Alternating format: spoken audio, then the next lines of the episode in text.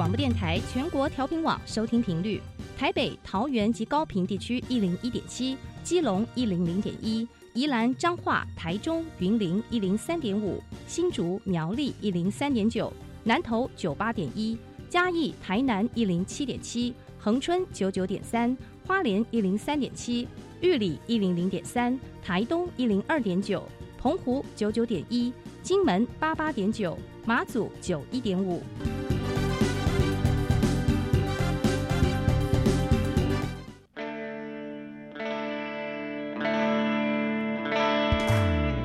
时时有惊喜，生活处处是学习。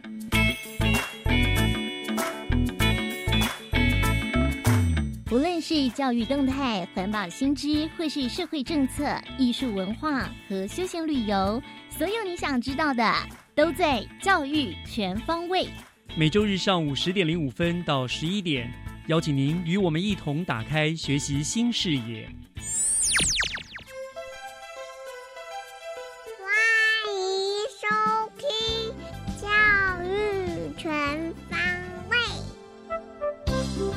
早安，各位亲爱的听众朋友们，欢迎收听一月三十一号的教育全方位，我是岳志忠。嗯，这两个礼拜啊，我相信大家最关心的议题，当然就是国内新冠肺炎疫情的扩散了哈。我想这是大家最不愿意见到的事情，可是很不幸的，它还是发生了所谓的，可能是所谓的社区的群聚感染啊等等的。所以呢，这个时候大家就更应该做好呃各项的防疫的措施了。戴口罩、勤洗手都要成为我们一个必然的一个习惯动作了。当然，更要配合疫情中心的指示，我们尽量的少出入公共场所，特别是人潮聚集的地方。但是因为呢，又快要过年了，那大家又不能不办年货，呃，难免呢得到市场啊等等地方去购物哦。所以呢，加强防疫的措施，更是每个人都应该要提高警觉的。这不仅是保护自己，同时也是保护他人了哈。那希望我们大家一起来努力，能够将疫情造成的伤害降到最低，也让疫情的早早的能够过去。那教育全方位呢，就希望大家一起来集气，让疫情退散，让台湾平安。好，那么今天教育全方位呢，首先就让我们来进入学习加油站的单元。学习加油站，掌握资讯，学习加值。一百零九学年度的全国记忆竞赛呢，我们新北市再一次哈在比赛当中获得了非常非常丰硕的成绩哈，也拿下了好多项金手奖第一名的好成绩。那么今天学习加油站呢，我就特别邀请到了获得了呃全国记忆竞赛呢，在这个文书处理这部分得到第一名金手奖的古堡家商呃何义成同学呢，呃来和大家分享他的学习跟参赛的历程。呃，同学在我们的呃现场了，何义成你好，呃，朱老师你好，非常欢迎你来到节目当中哈。你读古堡家商哪一个科？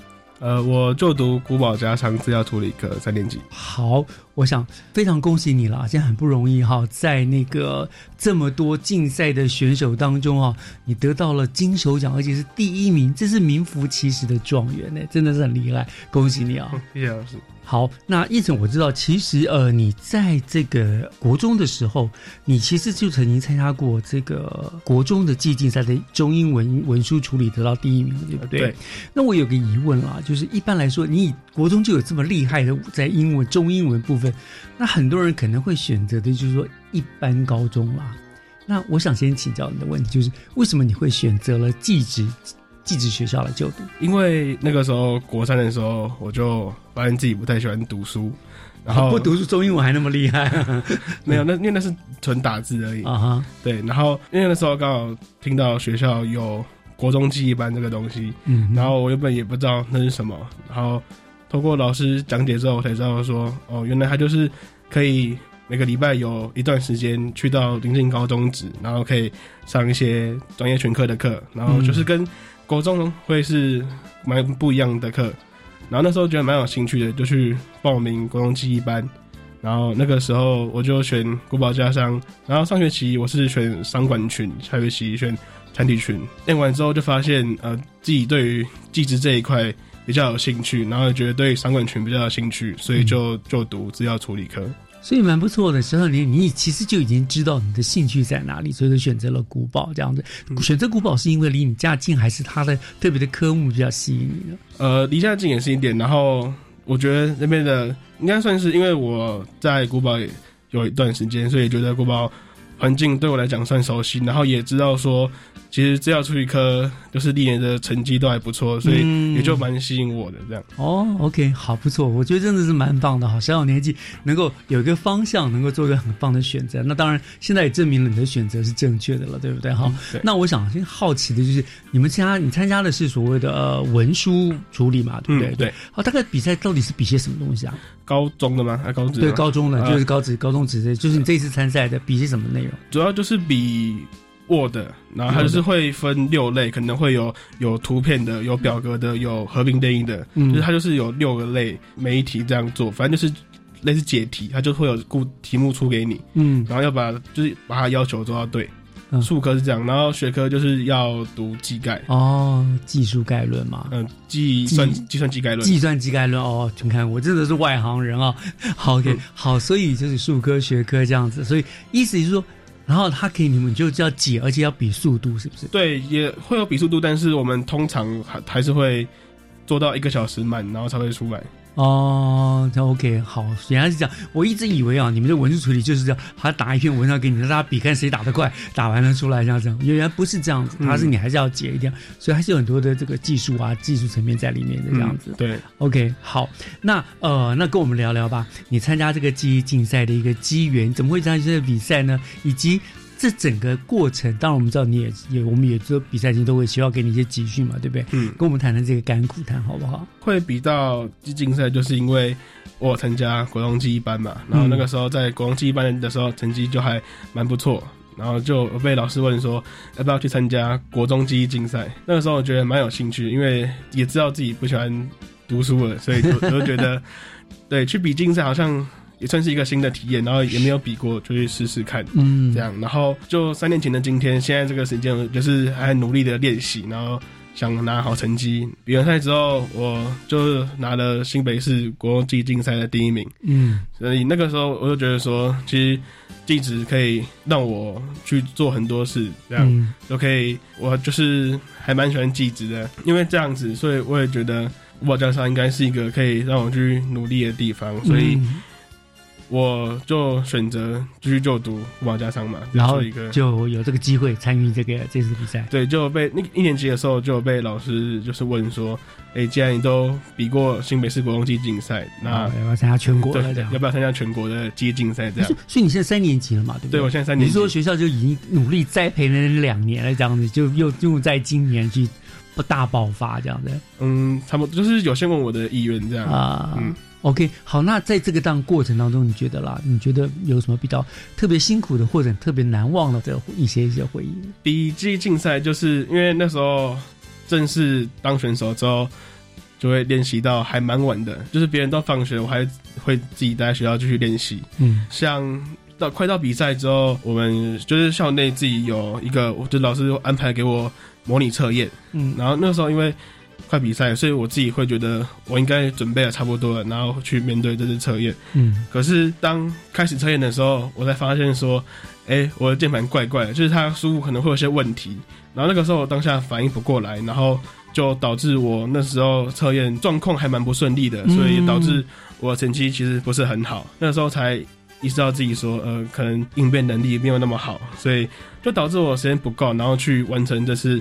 模拟测验，然后又也因为那个时间点就是已经快到正式比赛了，是，所以那时候一定很紧张，对我超紧张。然后做完测验的时候，我就很难过，然后开始掉泪，就是哦，就觉得说自己就是没有那么好。嗯，不过在这过程中，还是会有学长姐就是会回来指导我啊，会回来关心我，然后也很常跟我讲一些鼓励的话，就是会让我比较温暖，也比较可以继续往前走。是，我想就是说危机也是转机嘛，对不对？如果不是因为这次发生这一次的一个一个失误或者一个的话，你也不会晓得说你的问题在哪里，嗯，然后也不晓得如何应变，对不对？这样，那如果学长姐都会给你鼓励，那我老师应该也给你很多的帮助，对不对？嗯，对。那你们有没有有没有哪些哪个老师你觉得你要特别感谢的，在在这个路上指导你的这样？呃，还是要谢谢我的指导老师吧，因为。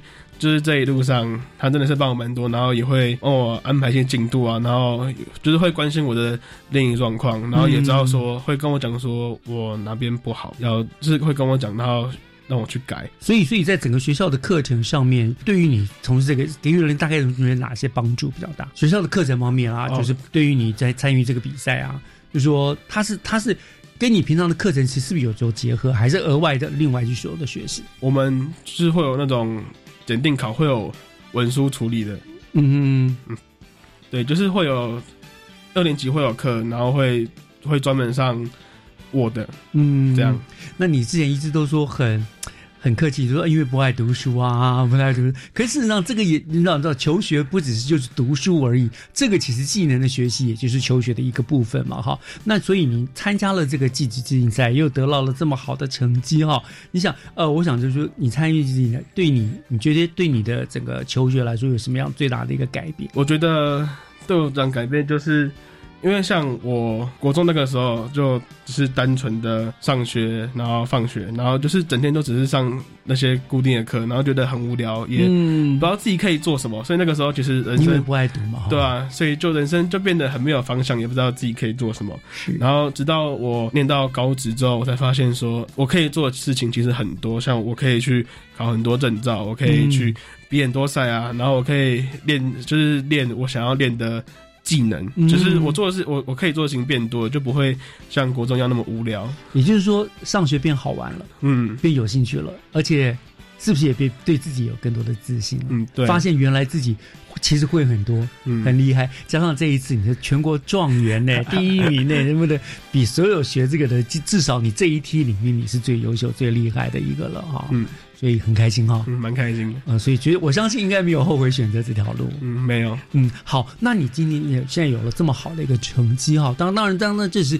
比赛是求学过程的一个成绩的验收而已哈。那呃，未来呢？未来的生涯规划你会有什么样？是不是就朝这个方向？或者是我请教，就是呃，牛的文书处理这个部分，将来你大概可以从事哪些工作？或者是说，你还会想会呃再上一层楼，可以去读大学啊什么之类的？嗯，你的未来的期望？未来的话，因为我对于资讯方面的比较有兴趣嘛，所以可能会先。考虑读就是有资讯科技的学校，然后完先完成学业。未来的话，因为像这次疫情嘛，也改变的其实很蛮多生活的，像开始会比较多用网络去沟通，然后用电脑啊，是嗯更新重要。对啊，所以这个就会变成这样。然后像人工智慧也会是，我觉得会是未来的一个趋势吧。所以我觉得未来科技业会变得蛮重要的，所以应该会往科技业的工作发展。哦，所以那刚好现在就跟你所学的是完全符合的了，对不对？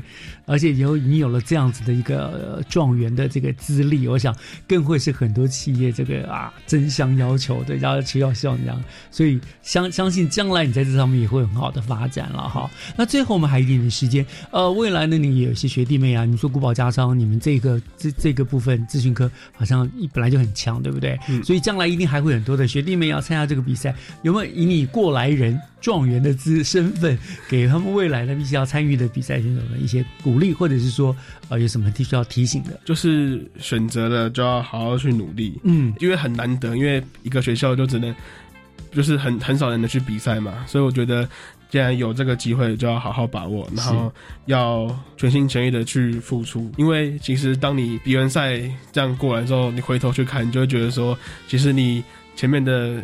努力啊，这些都很很值得。是是是，我想要怎么收获就先怎么栽。你现在应该很能够体会这样了，对不对？嗯。哦，所有的辛苦，不管练习多少，当成绩公布的那一刻，我相信，呃呃，有没有没有掉眼泪？有，我哭爆，哭爆的。我想，可是那个那个眼泪是喜悦的眼泪，对不对？是是一个终于获得了成就的那个感觉啊，这样。哇，好，我们再一次恭喜你，我们也非常谢谢国宝家商这个资料处理科何一成呢，今天来给我们做了很棒的分享。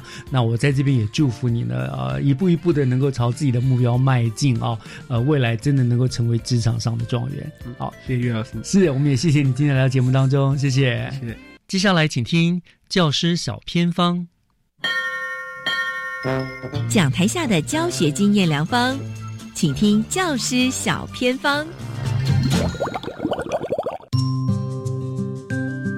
欢迎所有听众朋友加入今天教师小偏方，我是季杰，今天带大家到淡水的新市国小，然后要来聊聊桌游融入环境教育的议题，包括教学设计的部分啊。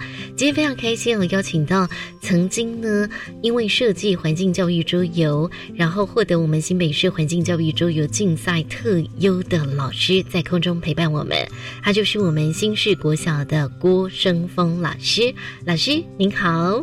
大家好，是老师，您本来是教什么啊？我一直都是自然科学的老师，那中间有一段时间，因为就是兼任行政的关系，所以我有教了一小段的电脑课。哇，对，好，老师您真的是太厉害了，因为呢，你把桌游融入了您的课程当中，而且是锁定环境教育相关哦。那可不可以请您聊一下，当初呢为什么会有这样的一个想法呢？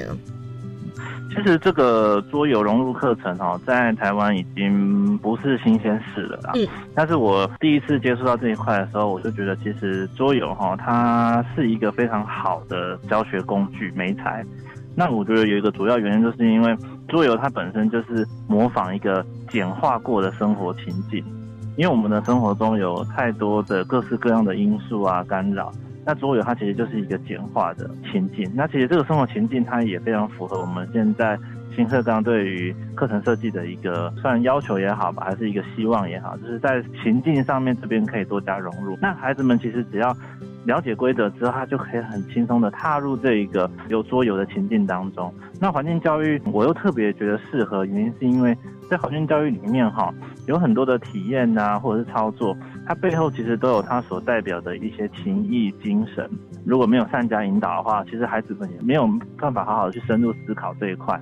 那桌游这个情境呢，它就非常适合孩子们去玩。那玩完之后呢，他就在游戏中，他就可以体会到这些环境教育啊，或者是一些环保作为啊。他有时候会遇到一些两难，或者是遇到一些抉择。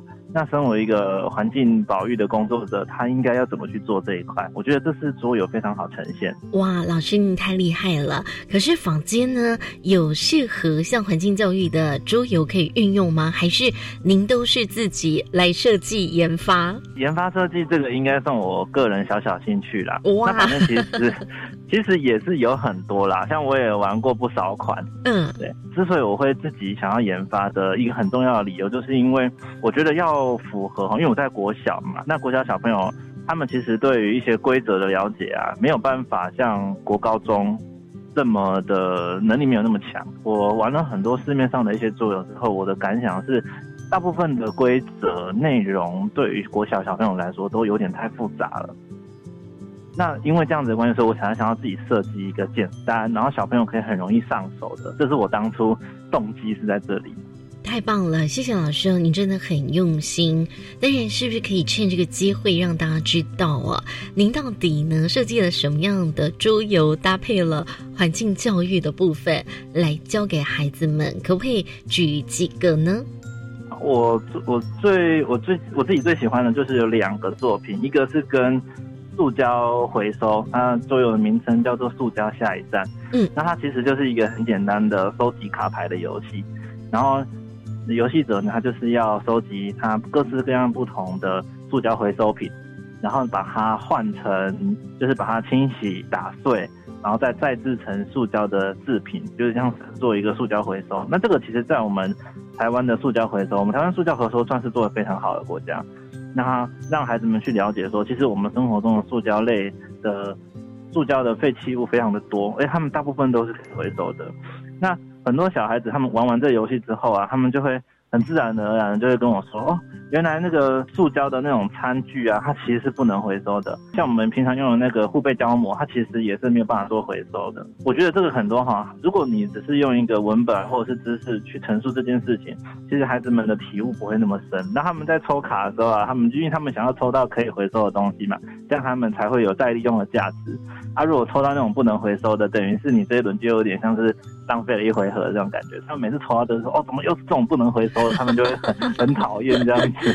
是，哎，这感觉上课就好有趣，而且学生应该都很期待上您的课吧？啊，应该算了，太棒了。好，这是您说的塑胶下一站哈。那另外一款你很喜欢的是什么？另外一款叫做多宝格，它这一款就比较复杂一点。它的游戏，它的这个桌游，它是应该以桌游的分类，它叫做工人摆放，就是它的情境就是你是一个自工团体，然后你的旗下有非常多的那种环保自工。然后现在我们，因为我们学校在淡水这边嘛，那我们淡水河呢，就是遇到了很多环境的问题，嗯，然后就是我们志工们要来做保育活动。那保育活动它有很多很多类型可以做嘛，那做了不同的工作之后呢，就会得到不同的成效。但是问题来了，就是人力有限，所以你必须要把你的自工人偶摆在你觉得效益最高的地方。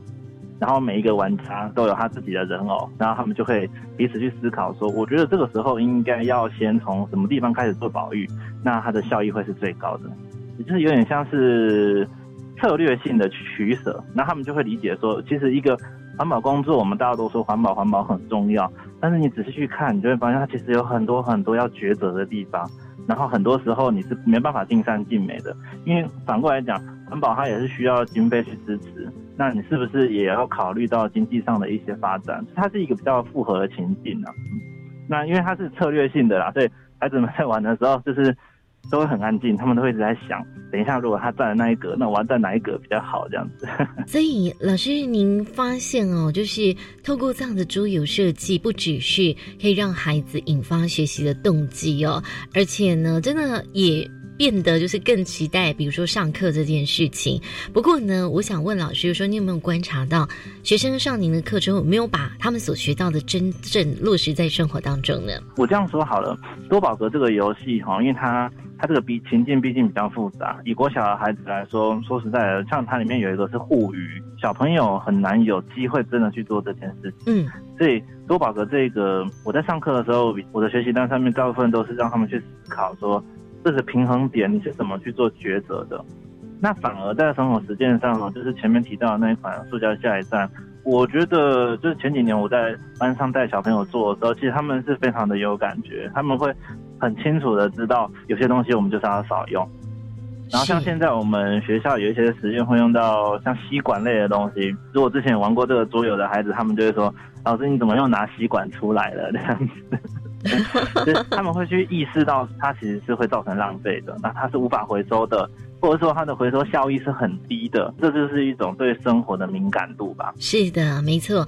所以其实那个孩子自然而然哦，在生活当中对于环保的意识哦，就会比较高一点点啊。那我不知道说老师啊，你在这整个的课程的设计的过程当中，因为你还要去参加一些比赛哦，你觉得最挑战的会是什么啊？我觉得最难的地方就是因为在学校哈，我们学校的小朋友人数比较多，所以我觉得最大的挑战都不是设计游戏，因为设计游戏你可以自己一个人晚上慢慢的想。可是像像课堂在进行的时候啊，假设因为我设计游戏都大概四个人一组，那全班如果分成七组或八组。那一次带七八组的同学玩桌游，我个人都觉得是一个很大的挑战，因为他们对于规则的了解度每一组不一样，然后就一直跑来问说：“老师，那这个到底现在这样子是可不可以换？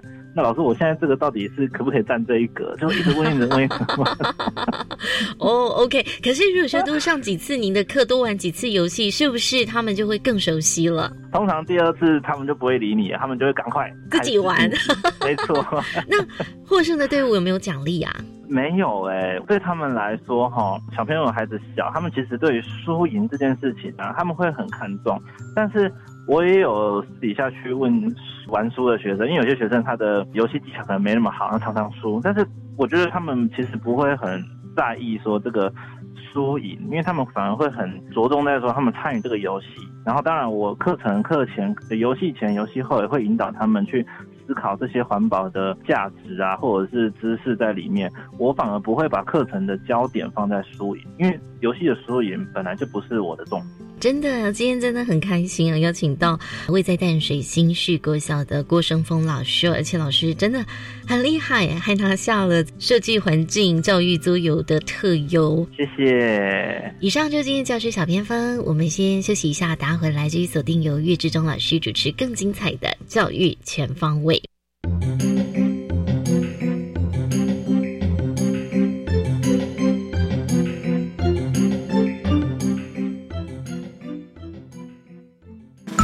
老师、家长请注意，为什么青少年会滥用毒品？教育部国民及学前教育署与国立教育广播电台联合制播《无毒有我》节目，邀请医界、辅导界学者专家，预防青少年不小心接触毒品。无毒青春有我陪你，我是白天，每个星期六下午五点零五分，欢迎您跟着无毒青春，用爱与关怀陪伴彷徨少年转大人。有手作课程跟 VR、AR 体验，还可以运用 3D 列印笔制作立体春联耶！听起来好棒哦，在哪里呀？台中公共资讯图书馆、高雄科学工艺博物馆、屏东海洋生物博物馆都有不一样的展出主题。欢迎带小朋友参观职业探索体验长设展，了解不同领域的职业。详情请上“技职动起来 ”Facebook 粉丝专业。以上广告由教育部提供。哎，阿雄啊，啊，你上次去田里种稻受伤，不能工作怎么办啊？还好你有提醒我参加农民职业灾害保险，让我因为种田受伤能获得适当补偿。嗯，农民职业灾害保险让实际从事农业工作的农保被保险人保障更完善。只要向投保农会申请加保，经农会审查通过后，跟劳保局申报就可以喽。详细内容请洽劳保局查询。以上为劳动部劳工保险局广告。合唱无设限，我们是台北室内合唱团。您现在收听的是教育广播电台。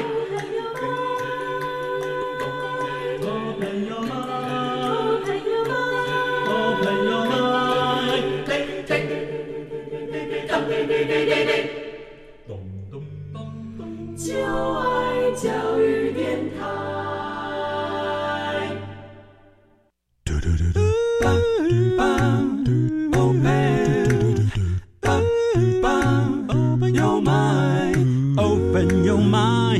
就爱教育电台嘟嘟嘟嘟嘟嘟嘟。打开您的幸福生活新视野。请听学习城市万花筒。您正在收听的节目是教育广播电台《教育全方位》，我是岳志忠。节目的后半段照例进行的单元是学习城市万花筒。呃，我们再过不到两个礼拜就是农历春节了哈。我想这是华人世界最重要的一个节庆了。那么习惯上呢，大家都会趁着在春节期间呢，到处去走春啦、访友哦。可是因为疫情的关系，近来在台湾有增温的趋势，所以呢，各县市政府还是希望民众都能够尽量减少跨区的移动，以免疫情的流动扩散哦。所以如果尽可能的话呢，呃，大家最好还是做好防疫措施，就近的。走走走呢还是比较安全的，所以呢，万花筒的单元，今天我们就请到了新北市政府经济发展局工业发展科的王丽丽小姐呢，请她来为大家介绍一下我们新北在地的新北观光工厂的所办的一个新春游哦，让我们的市民朋友都可以在春节期间呢。就近的去走走看看哈，避免一些染疫的风险哦。那丽丽小姐已经在我们的线上了，丽丽你好，老师您好，好呃，非常感谢你今天接受我们的访问啊，要我们介绍这个呃新北市这个一百一十年的新北观光工厂的新春游这个主题哈，呃，但是我想在。请您帮我们介绍这些观光工厂有什么特别的安排？之前是不是请您先跟大家说明一下，大概我们新北观光工厂的一个现状，包括它的一个有哪些种类啦，还有它平常大概有哪些活动，先给我们做一个简介好吗？呃，新北市呢，我们目前是有二十五间的那个观光工厂跟产业文化馆。那它种类有包含很多，比方说食品、陶瓷跟爆米花、孕妇装，还有那个车用香氛跟宠物鲜食，非常的多元。嗯，那我们新北市政府呢，也就是很积极的在协助工厂转型观光化。我们每年会提供辅导，还有办理一些行销活动来整合推广。那推出一些呃观光工厂巴士游程，来促进那个新北产业观光，提升品牌形象跟商机。嗯，那那那那有确实的为他们提升他们的是他们的营业额吗？呃，对，大概平均大概是二到四成。哦，那很不错哎。嗯，所以呃，我们是否就是不是让这些观光工厂自己自生自灭，就是还是有让他弄，所以。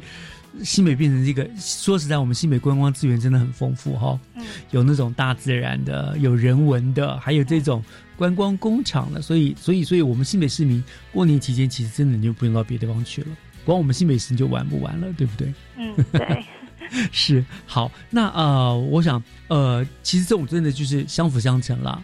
合则两利嘛，对不对？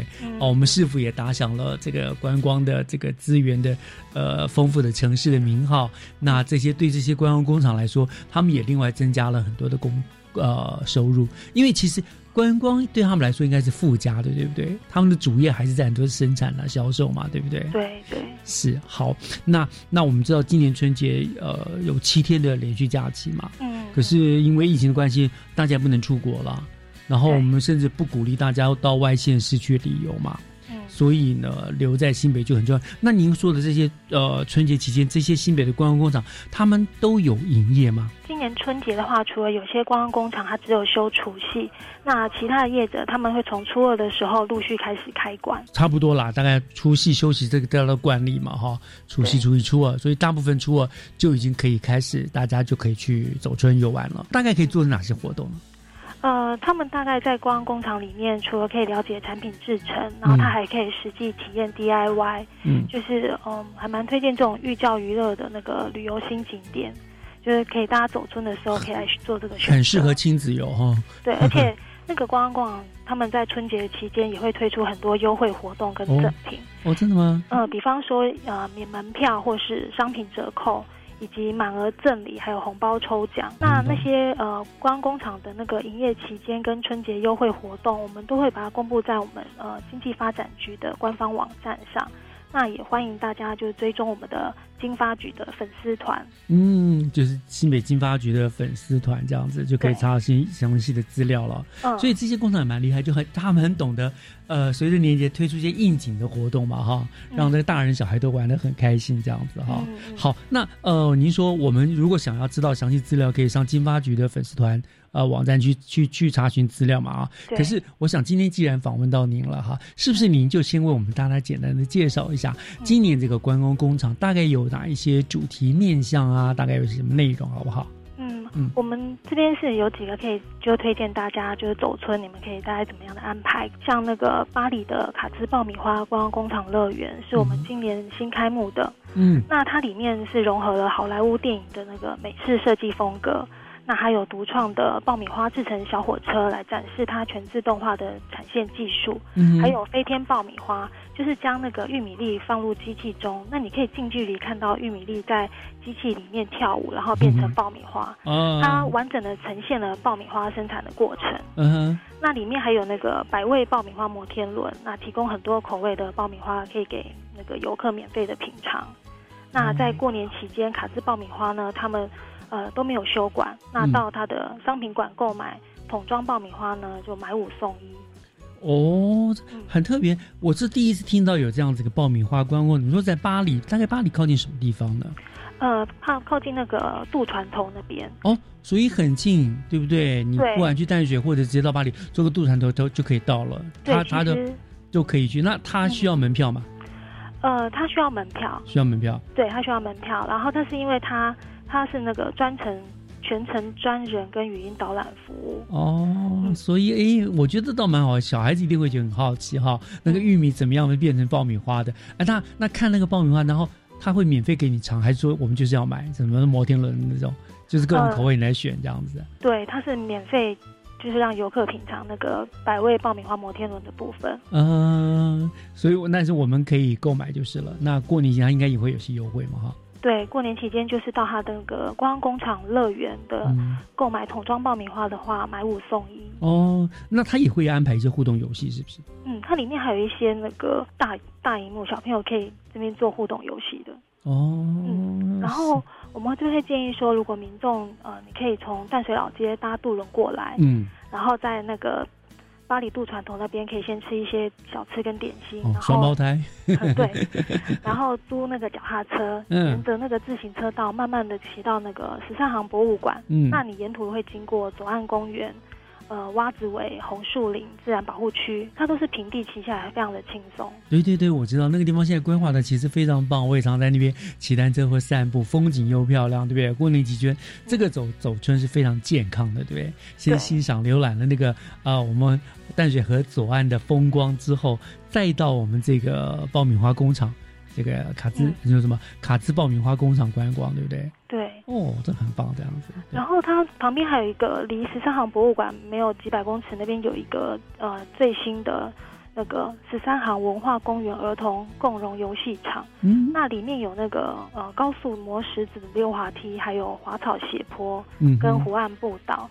还有一些米菲兔的艺术装置。嗯那就是游客可以规划跟观光工厂一起玩，是那个亲子踏青的首选。嗯，对，那个地方倒是可以安排个一整天了，对不对哈？嗯我们说可以观光公共工厂，而且还有很多玩，然后包包括实际十三行博物馆那个地方也很漂亮，它有那种大沙坑啦、大草地啊，可以在那边野餐，真的可以在那边一一日游，又骑骑车子啦，吃点东西啊，拍照打卡，对不对？对对对对。那里真的是很值得去的一个地方。好，这是第一个呃观光乐园工厂，就是巴黎卡兹爆米花观光工厂嘛，对不对？它可以结合了巴黎十三行博物馆。对不对？还是十三行文化园公园这样子，所以，所以其实今天你我这样子是不是想说，你你要帮我们介绍的东西，可能都会不只是单一工程，它都还会结合附近的一些什么场域可以游玩，嗯是不是这个这个意思？对对对对，嗯。还有比方说呃林口的吴福洋袜子馆，嗯。就可以到附近的林口的那个竹林山观音寺。哦，那是一个非常漂亮的一个寺庙。那吴福洋袜子馆里面呢，它就完整的保存了台湾织袜产业的发展，嗯。然后民众来，他可以深入了解袜类织品的历史演变。嗯那场馆内也会搭配季节规划主题性的 DIY 课程。嗯那吴福洋袜子故事馆呢，它在新年期间也提供了呃扭转乾坤的消费满额赠礼。嗯哼对，所以那个新年期间，也就是可以全家大小一起来体验那个，它里面有百年传统的手摇机，手摇机，嗯什么意思？什么是手摇机？它它是一呃一台百年的那个手摇机，它就是用手去摇动那个机器，然后织袜子哦，就是哦，从看一百年前人家是怎么样织袜子的手摇机，所以民众可以去体验对对对，哦对。它真的会织出袜子来吗？啊对，它真的可以织出袜子。哦，是哦，好像它好像还有发明，好像就配合这个科技有什么什么 App 什么东西可以让大家去游戏，是不是？对，它有一个好袜屋的 app，然后里面就提供了呃一些游戏啊、购物跟旅游的一些服务。哦，所以我们加入那个 app 就可以这样子，这样子。嗯好，那你这个是在林口的吴福洋袜子故事馆嘛？啊、对对也蛮有意思的哈，也顺便就可以买几双袜子，冬天到来，过年买双新袜子穿，对不对？对，嗯，好，那你说它的附近就是有那个竹林观音寺观音寺嘛，对不对？嗯那过年期间大家要走春，刚好很适合，对不对？对，那那个观音寺观音寺，嗯嗯观音寺里面的话，它呃就是它有种很多的花，就是呃有什么樱花、杜鹃花，每年春天的时候都会有很多游客会上山来赏赏花。嗯嗯嗯，所以那个时候过年大概又刚好，对不对？嗯，对，杜鹃花、樱花的开放的大概左右的时候，这样子。嗯嗯嗯，我知道的是竹林山观音寺，它的建筑物非常的漂亮，对不对？你是当地香火鼎盛，那过年期间真的很适合到那个地方去，顺便上个香啦，然后呢走春，看看它的院落那个非常漂亮的各种的花木这样子。对啊对，这是第二条线，叫做林口呃吴福阳袜子故事馆，对不对？对啊啊，好，那、呃这样是两个了，还有吗？呃，还有再给我们介绍一个例子。嗯，就是推荐那个三峡，就是三峡的茶山坊肥皂文化体验馆。哦，肥皂，嗯，然后你还可以去附近的清水祖师庙。哦，对，对，那茶餐坊肥皂文化体验馆呢？它一进门，它有一个非常大的肥皂大神猪迎接你。哦，那是三峡的特色嘛，哈，大是神猪大拜拜。对对对，它用肥皂肥皂的三峡庙会的特色。嗯，是。那来这边就是比较特别，就是它的 DIY 体验活动。嗯，它就是教你怎么做手工肥皂。嗯，它从一开始就是捣碎那个天然的香草植物开始，嗯，然后。接着就用电锅烹煮那个皂基，然后等到冷却后塑形了之后，你可以自己选择你要的字图案，在肥皂上面用铁锤打印。嗯，对。然后所以这个东西做出来，你就可以还可以送人。哦，真的，哎，现在很流行，大家自己去做手工皂啊，对。对，过年那边也不错，染了一身香气，过年蛮吉祥的这样。嗯。然后它搭配就祖师庙，哇，那更别说了，它是我们一个。不但是在呃宗教上面，在文化上面，在艺术上面，更是很有价值的一个建筑了，对不对？嗯嗯，是对。那过年期间，三峡茶山坊肥皂文化体验馆，它有部分的肥皂也是想就是第二件半价。嗯嗯嗯嗯嗯。OK，所以逛逛肥皂馆，然后呢逛逛三峡老街，然后参观这个新生新水祖师庙，对不对？哦，这又是一个很棒的一个行程了，这样子，你看，随便就帮我们介绍了三个行程啊。那当然了，哦，我们还有更多其他的，甚至主题性的一个行程。不过我们稍微先休息一下，丽丽，等一下回头来，你再帮我们介绍其他呃更多的这个可以去的观光工厂，好不好？好，好，我们稍微休息一下，马上回来。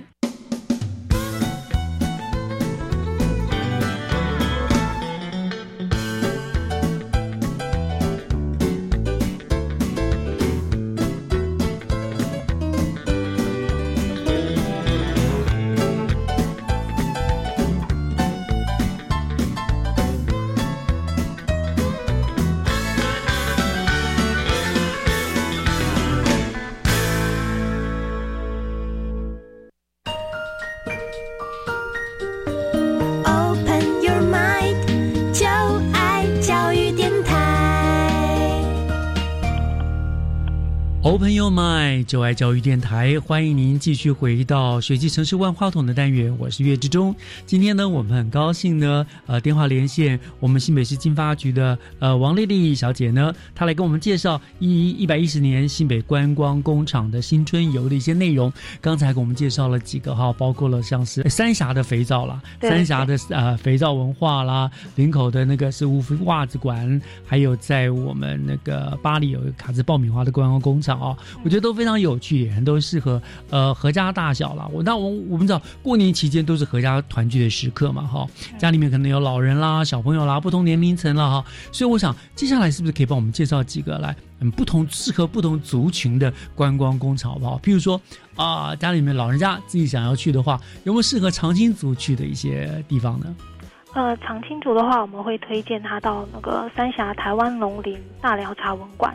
嗯，对，它这里面的话，就是它的前身是日东红茶厂长宿舍，所以它的建筑就充满日式的风格，就里面就是有复古，然后比较清幽。嗯，那到里面你就可以呃，就是了解一下台湾茶的历史，然后可以跟家人朋朋友坐在里面那个日日式和室里面品茶。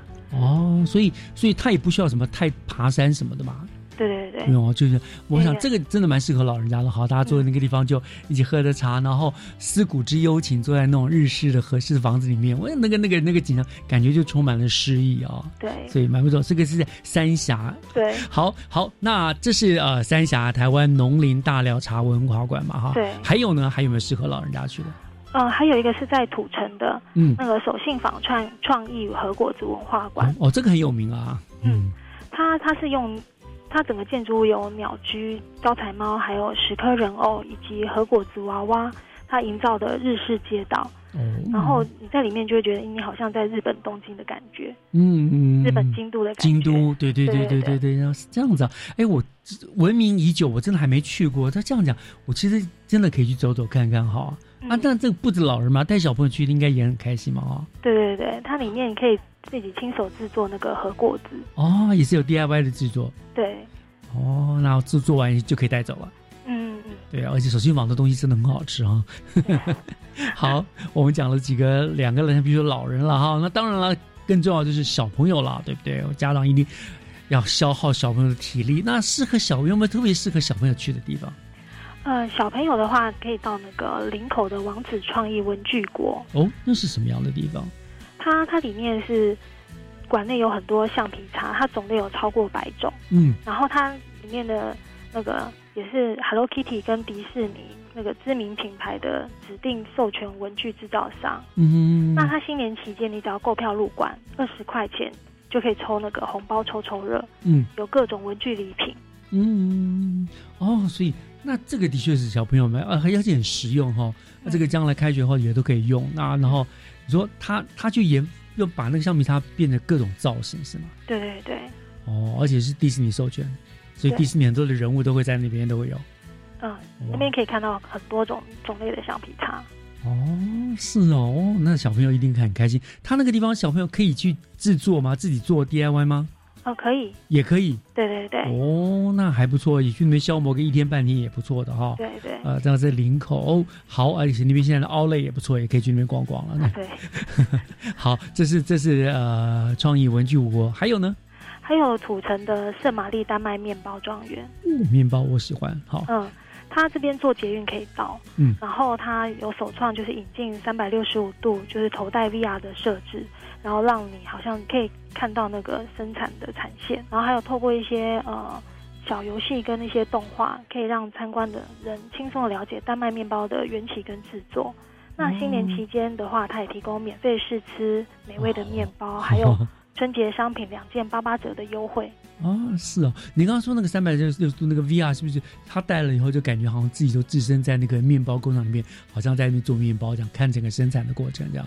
呃，可以这么说，它是可以置身产线当中的。哦，那个也是另类 DIY 的感觉，就是就是身临其境这样子哦。嗯 OK，还而且可以吃到好吃的面包哈。对。OK，在土城，你说坐捷运就可以到了。对，坐捷运步行就可以到了。哦，那太方便了，哈，这样子。好，那还有没有别的？还有一个是在莺歌的洪州瓷砖观光工厂。嗯哼。那这间观光工厂呢，它呃瓷砖比较硬的感觉，可是它为了让游客可以安全深入的工进入工厂的内部，所以它斥资打造一条呃空中步道跟瞭望台。嗯哼。那可以近距离的观看瓷砖的制成。哦，它是现场有人在那边做，然后你们透过那个空中走廊啊什么，就看他们怎么做这样子。对对对，嗯。那游客还可以在那个专业的陶艺老师的指导下，你可以亲身体验怎么制作那个瓷砖。嗯。那你可以看见自己的成品就是被送入那个烘炉里面。那等到参观完那些导览活动之后，你出来就可以拿到那个热腾腾的成品。哦，也就是说，去参观的人他们也会有 DIY，你会先在那边自己做自己喜欢的陶艺，然后他们现场烧，你就可以带回去了。对对对。哦，这个也是小朋友会蛮喜欢，大人其实也蛮喜欢做这个的啦。对，对？然后他们有很多瓷砖的一些呃创创意商品，比方说过年期间你去那边买他的那个春联瓷砖，就可以享七五折的优惠。瓷砖做成春联的形式上面，对对，对哎，蛮不错的哈。所以这个馆其实它也具有很丰富的教育性嘛，对不对？对，可以知道这个整个瓷砖陶瓷的过制作的过程当中，这样子的，寓教于乐也蛮不错的哈。那这些都适合小朋友，其实我觉得大人也都也会喜欢啦。嗯，好，那我当然问另外一个哈，假如说呃男女朋友啦，他们自己两个想过一个小世界啦，两人的小世界去玩玩走走啦，有没有适合这种情侣去参观的工厂呢？呃，适合情侣就是也是一样，位在英歌，就是雅洛美那个精灵国度。它它这里面呢，它一进去你就会闻到很很多香味，就是一个充满香气的精灵世界。那它里面就有呃香氛走廊，嗯还有精灵彩绘村。那它最特别的是，它还有一个香氛天使的立体投影秀。嗯哼，所以所以它这个工厂它是一个制作香氛材料的一个工厂吗？对，哦，就是这些呃什么香水啊，或者是我们的很多现在常在家里面放的香氛材料那样子。嗯，哦，那除了参观那个香氛它的产业文化之外呢，你还可以自己去体验那个手做香氛的乐趣。你可以调配属于自己味道的香水。哦，那很不错，不错，不错，这样子小情侣啊，互相为对方调制一个喜欢的香水，这样子。对，所以里面它里面有很多场景，就很适合拍照打卡，然后里面又很香。哦哦，所以我你的意思就是说，它是设计了很多，比如完美打卡，或者是很适合情侣在那边拍照啊，对的那种场景这样。对对对，哦，真的是在那边可以让他们的那个呃彼此的感情度在增加好多哈，很浪漫的一个地方啊，这样好，所以他也在莺歌。对，我说叫做亚洛美啊，精灵国度，精灵国度的，听起来就很浪漫的感觉哈。对，嗯，好，这是一个，还有没有呢？呃，还有一个是在淡水，淡水的流传天下流星花园。流传天下流星花园，嗯，它主要是制作琉璃的。哦，琉璃的琉，OK。对，嗯，那里面场馆主要分成呃不同的主题，比方说呃魔力弹珠游戏台，还有精灵 DIY 琉璃创作。以及魔幻巨熊琉璃花园，还有魔法森林，它里面就是用一些魔幻啊、趣味跟互动的一些琉璃体验，然后让呃大家在闯关游戏中认识琉璃，嗯，然后呃还可以就是制作一些琉璃的 DIY。那在春节期间，你买那些他们琉璃有一些吉祥物，也可以享六五折到八三折的优惠。嗯，所以蛮不错的哈，到那边看各种漂亮精美的琉璃，啊，喜欢的还可以带回去，还可以用比较便宜的价钱带回去，这样子。对对。哦，真的蛮不错的，这个也适合对，因为那个琉璃的感觉就是非常非常的充满了浪漫的那种氛围的感觉了哈。嗯，好，这个也是适合情侣的嘛哈。那还有没有其他的一些？因为你说其实好多好多工厂对，再为我们举几个例子吧，让我相信听众们一定都很想知道。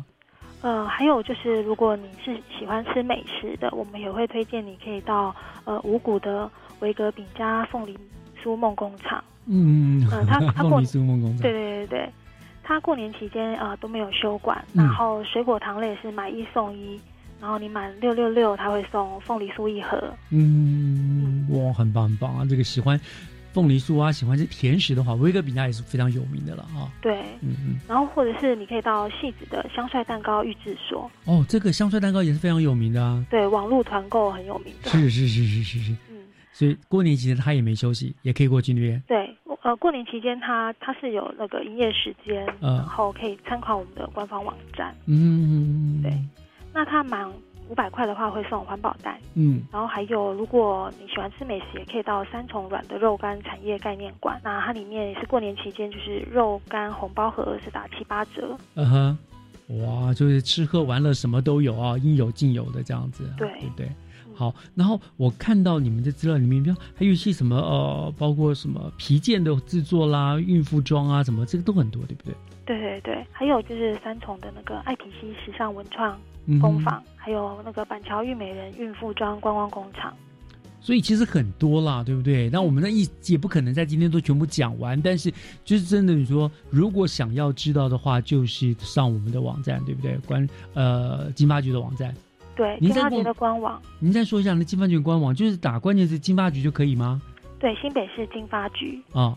然后或者是追踪我们金发局的粉丝团，然后粉丝团的名称是“来去新北金发局”。来去新北金发局，哦，所以就会有很详细、很详细的介绍嘛。对对对。OK，好，那当然了，光是我们新北好玩的地方哦，我想七天的假期，可是如果你真的要玩的话，大概七天你也玩不完，对不对？可以慢慢走，慢慢游玩了哈，真的是很棒。但是玩归玩啦，我想全球新冠肺炎疫情在持续上升嘛，所以安全还是最重要的哈。那所以最后您是不是再提醒大家一下，新北观光工厂他们这些你所提的都有没有做一些什么样的防疫措施？呃，就是因为现在新冠肺炎疫情升温嘛，嗯，那我们这边其实是提醒民众，你们到各地游玩，比方说到观光工厂的时候，就是呃务必就是佩戴口罩，然后勤洗手。嗯，那同样的，就是为了确保就是安全的亲子旅游环境，那我们其实新北观光工厂跟产业文化馆也是积极的配合防疫措施。那我们除了就是要求工作人员一律佩戴口罩之外，那针对就是民众入馆的时候，也会要求就是要量额温，然后酒精消毒。嗯，那场馆的部分也会定期的做环境的消毒。嗯，就是希望就是能够把防疫的工作做好。那让民众能够安心的玩，安心的购买。是啊，因为再怎么样好玩哦，安全防疫还是要摆第一的嘛，哈，这样才能够玩得尽兴又安全，这样对不对？是。嗯，好，我们今天就非常谢谢我们新北市政府经发局的呃王丽丽小姐哈，为我们做的新北观光工厂新春旅游的介绍了哈，那呃非常的精彩，也祝所有的听众朋友们都能够度过一个开心又安全的春节假期。再次谢谢，谢谢丽丽小姐。啊，谢谢，谢谢，拜拜，拜拜。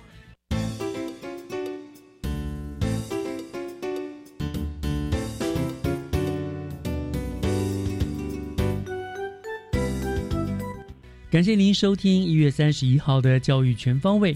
再一次的提醒您，戴口罩，勤洗手，少去人潮聚集的地方。祝大家都平安健康。我是月之中，教育全方位。我们下个礼拜天再见喽，拜拜。